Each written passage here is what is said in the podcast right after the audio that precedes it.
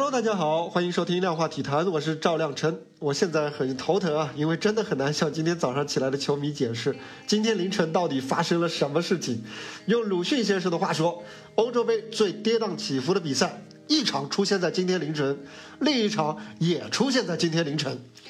今晨的两场八分之一决赛啊，西班牙对克罗地亚，法国对瑞士，都是在九十分钟踢成了三比三。都是实力明显偏弱的一方上演最后几分钟连进两球，把比赛拖入加时赛的好戏。西班牙在加时赛淘汰了顽强的克罗地亚，瑞士呢更是在点球大战当中淘汰了世界冠军法国。一夜之间呢，法国和克罗地亚这上届世界杯的冠亚军是双双出局。两场比赛进了十四个球不说，还有门将的好戏。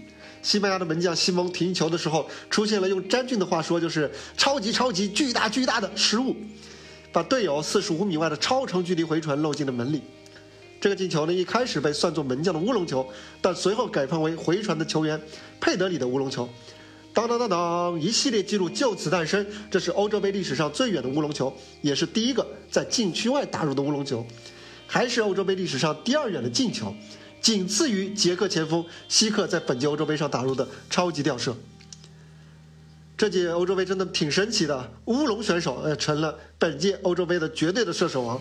这位名叫乌龙的选手已经打进了九个球。要知道，在整个欧洲杯此前的历史上，一共也只出现过八个乌龙球。这到底怎么回事？是球员被集体下了降头吗？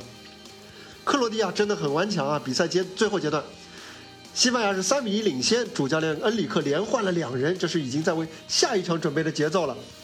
克罗地亚主教练同样连换两人，却是想着拼命的。克罗地亚在第八十五分钟和加时的第二分和补时的第二分钟连进了两个球，差点把西班牙打入了深渊。虽然最后他们在加时赛功亏一篑，但是足以赢得所有人的尊重。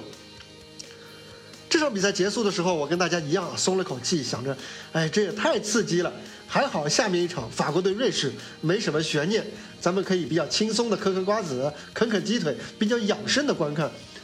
谁曾想到啊，下一场却是更神奇的展开。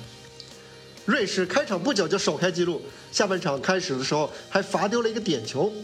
随后呢，法国在三分钟内由本泽马门一开二度，博格巴随后又上演了世界波，把比赛变成了三比一。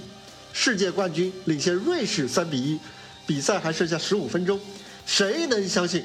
谁能相信？大家习惯印象当中岁月静好、没有什么斗志的瑞士队会突然爆发？他们在第八十一分钟和补时的第一分钟连进两球，把法国拖入了加时赛。而在点球大战当中的，法国队的头号球星姆巴佩第五个出场罚丢点球，世界冠军就这样被淘汰了。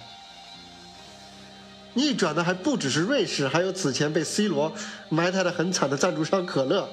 点球大战前，瑞士队长扎卡开了一瓶可乐，还举起可乐瓶鼓舞全队。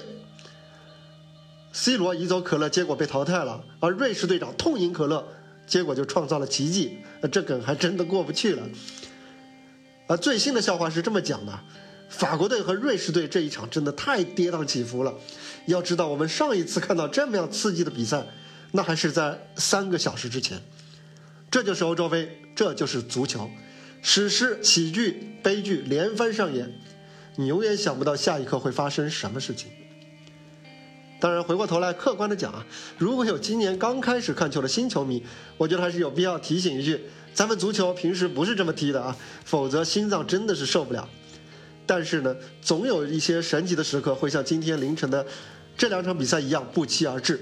在我们的脑海中留下不可磨灭的记忆，落后的会在瞬间成为领先，世界冠军会输给不起眼的弱队，糟糕的球员，比如西班牙的莫拉塔，会在下一秒就变身成为超级英雄，最出色的巨星呢，则会罚丢最关键的点球，四十米外的长传球会飞进自家的大门，足球就是这样不可预测，就是这样不可思议。好了，这就是本期的量化体坛，欢迎点赞、订阅、留言，我们明天接着聊。